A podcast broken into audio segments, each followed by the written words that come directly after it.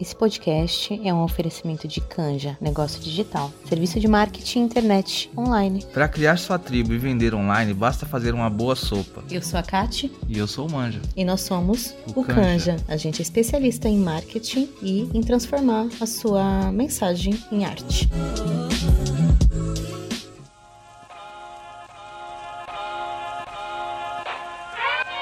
Está começando mais um episódio do podcast Ressignificadas. Eu sou a Aline Lima e hoje a gente vai falar sobre tudo aquilo que a gente reprime.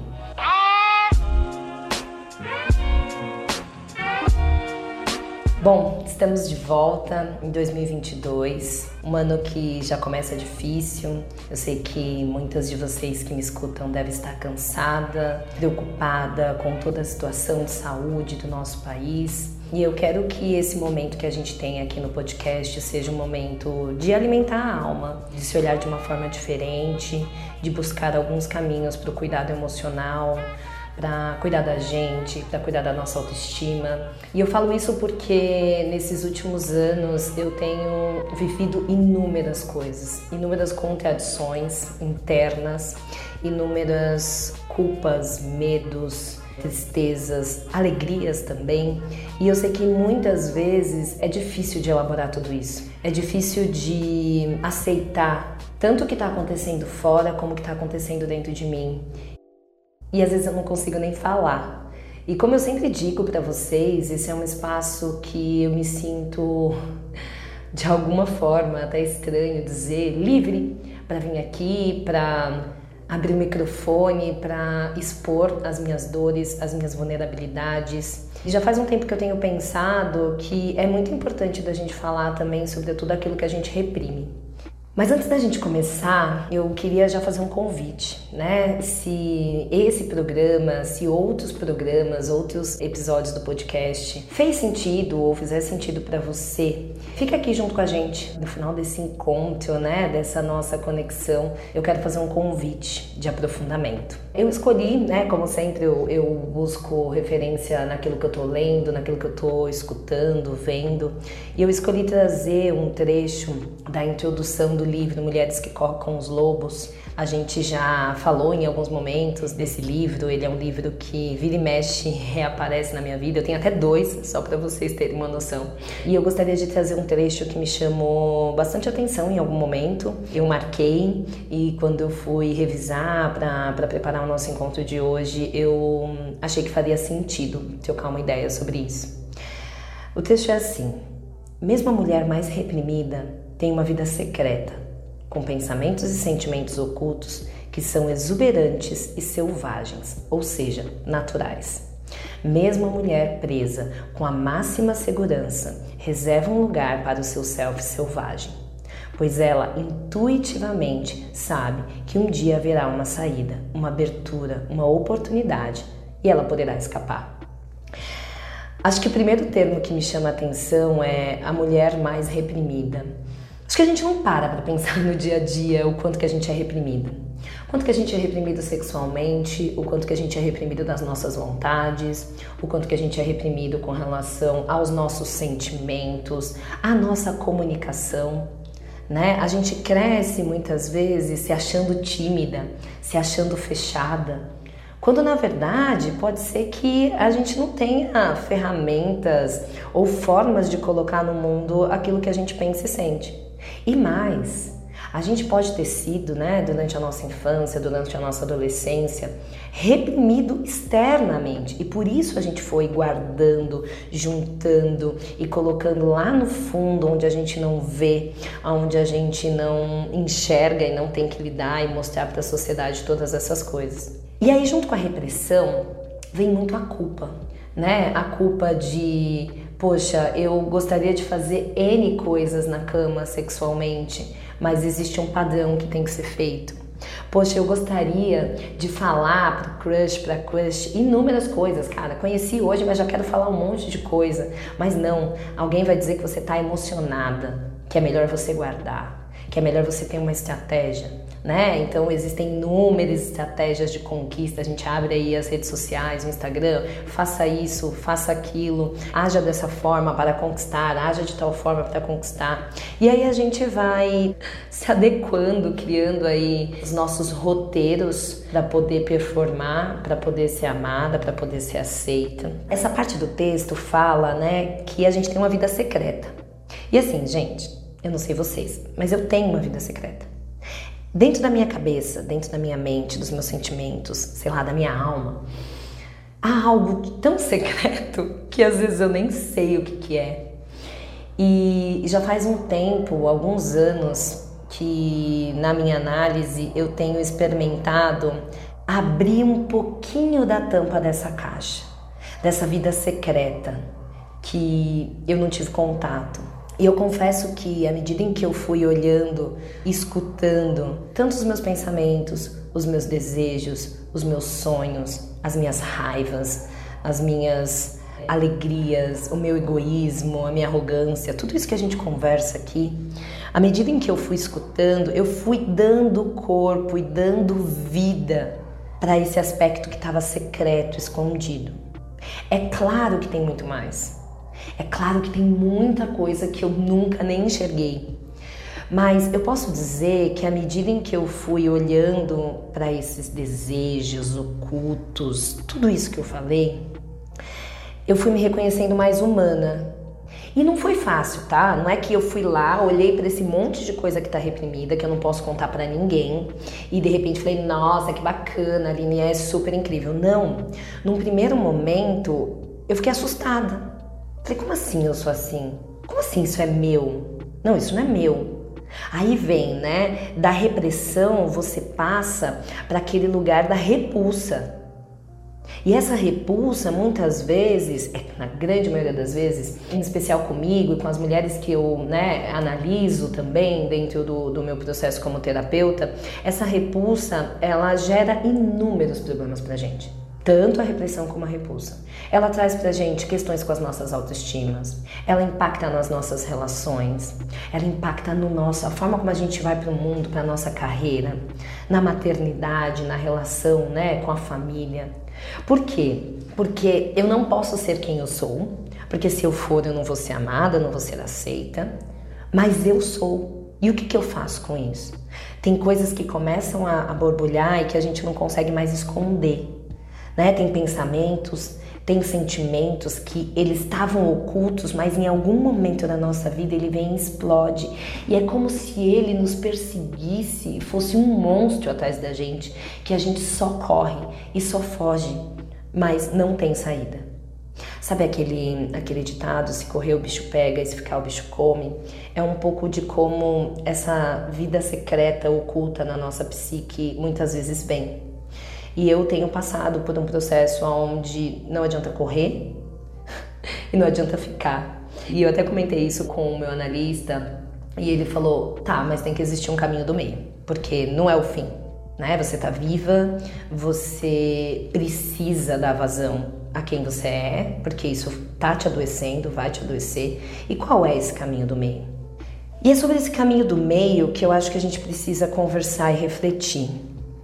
Não é sobre a gente ir lá e romper todos os padrões sociais e foda-se, desculpa o termo, não me preocupo com ninguém, não tô nem aí pra ninguém. Mas é sobre a gente questionar quais são os aspectos que não dá mais para suportar e nem para reprimir. É sobre a gente, ao se escutar, por mais difícil que seja, ao enxergar essas coisas ocultas que a gente reprimiu e que a gente não aprova em nós mesmas, Entender quais delas estão levando a gente para o limite. Quais delas estão fazendo com que a gente tome decisões ruins nas nossas vidas? Quais delas estão influenciando as relações que estão nos machucando? Quais delas estão impedindo a gente de dar algum passo na nossa vida pessoal, na nossa vida profissional? Não dá para tratar tudo. Não dá para olhar e pegar e falar, beleza, peguei esse monte de coisa aqui, agora vou resolver. É qual a próxima pecinha do quebra-cabeça que você precisa escolher para conectar com aquilo que já está montado. Porque para a gente bancar essa imensidão que a gente é, a gente precisa de uma base. E a nossa história emocional, a nossa vida, a nossa vivência é a nossa base. Pode ser sim que seja disfuncional, que tenha um monte de coisa errada, que você venha vivendo uma vida totalmente perturbadora, triste. Mas de alguma forma, a próxima peça do quebra-cabeça que você vai tirar dessa dessa vida oculta, né, digamos desse desse saco preto que você não está enxergando, é importante que você escolha para que seja aquela que te permita dar um pequeno passo fora daquilo que é insuportável hoje na sua vida. E aí acho que uma pergunta que cabe aqui é: o que hoje está insuportável na sua vida? O que hoje, lá no fundo, quando você dorme, quando você está sozinha, vem uma vozinha falando: não suporto mais, não dá mais, eu não dou conta. O que, que hoje está insuportável na sua vida? Eu sei que é difícil olhar para essas coisas e encarar o problema de frente, mas você precisa fazer essa pergunta para entender o que, que está reprimido em você que te faz se manter nessa situação que aquilo que no texto fala, né? Mesmo a mulher presa com a máxima segurança reserva um lugar para o seu self selvagem. Aqui a gente pode interpretar o que Clarice falou enquanto self selvagem é aquela força de romper, aquela força de ser. Então, olha, isso está insuportável na minha vida. Algo em mim que está martelando no meu ouvido não, não aguenta mais. E é desse não aguenta mais, desse insuportável, que de uma forma ou de outra é onde vai vir a força, a energia para você fazer essa pequena transformação. Eu não sou adepta a grandes transformações na vida, joga tudo para cima e vai, porque às vezes a gente não suporta, sabe? É fácil pra gente que tá de fora, às vezes, dar um conselho e falar: menina, larga tudo, larga esse emprego, larga esse marido. Mas a verdade é que na vida real as coisas não acontecem dessa forma. E é por isso que eu tô falando: qual é a pequena transformação a partir daquilo que tá insuportável? Que o texto também fala. Intuitivamente, ela sabe que um dia haverá uma saída, uma abertura, uma oportunidade que ela poderá escapar. E esse escapar, essa abertura, essa oportunidade, a maioria de nós fica esperando que venha do externo. Alguém faça algo pra gente, então ou que a gente seja demitida, ou que a pessoa termine com a gente, ou que alguém venha nos salvar. Mas é preciso que você, dentro dessa sua vida secreta, dentro disso que pulsa em você, dentro desses desejos, desses sentimentos, dessas emoções, desses afetos, encontre essa abertura e essa saída. Por mais pequena que seja, que seja uma brechinha, encontre a brecha diante daquilo que está insuportável. Ninguém vai vir salvar a gente. Ninguém vai vir e autorizar a gente a colocar para fora aquilo que a gente oculta e reprime o tempo todo. Só a gente pode fazer isso por nós. Só a gente pode olhar, entender, olhar para a nossa vida material aqui fora, entender o que está acontecendo, voltar para esse lugar e falar: o que daqui eu preciso romper? Qual é a pequena fresta? Que porta que eu posso abrir agora para dar um pequeno passo? E eu falo isso aproveitando que a gente está no início do ano, é, né, início de 2022, porque se a gente não encontrar pequenas frestas, pequenos espaços para vazar isso de uma forma, vamos dizer, né, entre aspas, controlada, programada, pensada, refletida, consciente, a gente vai vazar de qualquer forma. A maioria de nós, mulheres, está no limite está no limite da cobrança, está no limite da não aceitação, está no limite de estar tá sempre servindo e nunca ser servida, está no limite da dependência. Eu não sei qual é o seu limite, qual é o seu insuportável, mas existe uma brecha dentro da psique que você vai poder encontrar a partir do momento em que você olha para isso, que vai te ajudar a dar o próximo passo.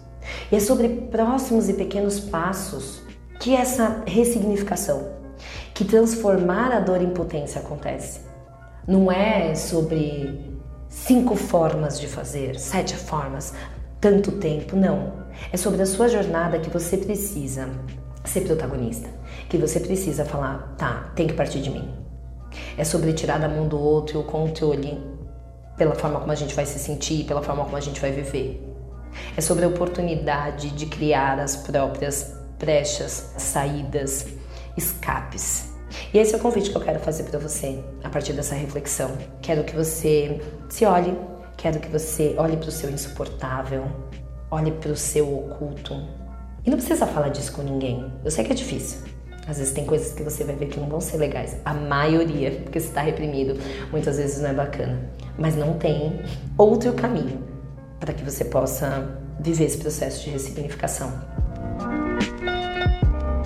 Como eu falei no início, o que eu gostaria de convidar vocês para um aprofundamento é que, enfim, tudo que eu trago aqui no podcast é uma pontinha, né? É uma pitadinha de possibilidades de ferramentas emocionais, de caminho, de conhecimento, de aprofundamento. E, e foi por isso que lá atrás eu decidi fazer né, a jornada Transformando Dor em Potência, que é uma jornada de maior aprofundamento, que é para apoiar essas mulheres a desenvolverem suas próprias ferramentas de mudança de vida, de transformação, de fortalecimento da autoestima, de autoconhecimento. E eu quero convidar você para conhecer a jornada. Então, aqui nas plataformas e também no Instagram você vai encontrar o link da jornada. Veja, olha para ela. Eu tenho certeza que se você se identificou com alguma coisinha que eu falei aqui hoje e outros episódios, a jornada pode ser o caminho para que você faça essa transformação na sua vida com o meu apoio. Então, te vejo na jornada ou te vejo no Instagram para a gente conversar mais e também no próximo episódio. Ah, se fez sentido alguma coisa também, compartilha esse episódio com alguma outra mulher que possa fazer parte dessa reflexão também e para que juntas a gente possa se transformar e assim transformar o mundo. Tenha um ótimo dia e a gente se vê em breve.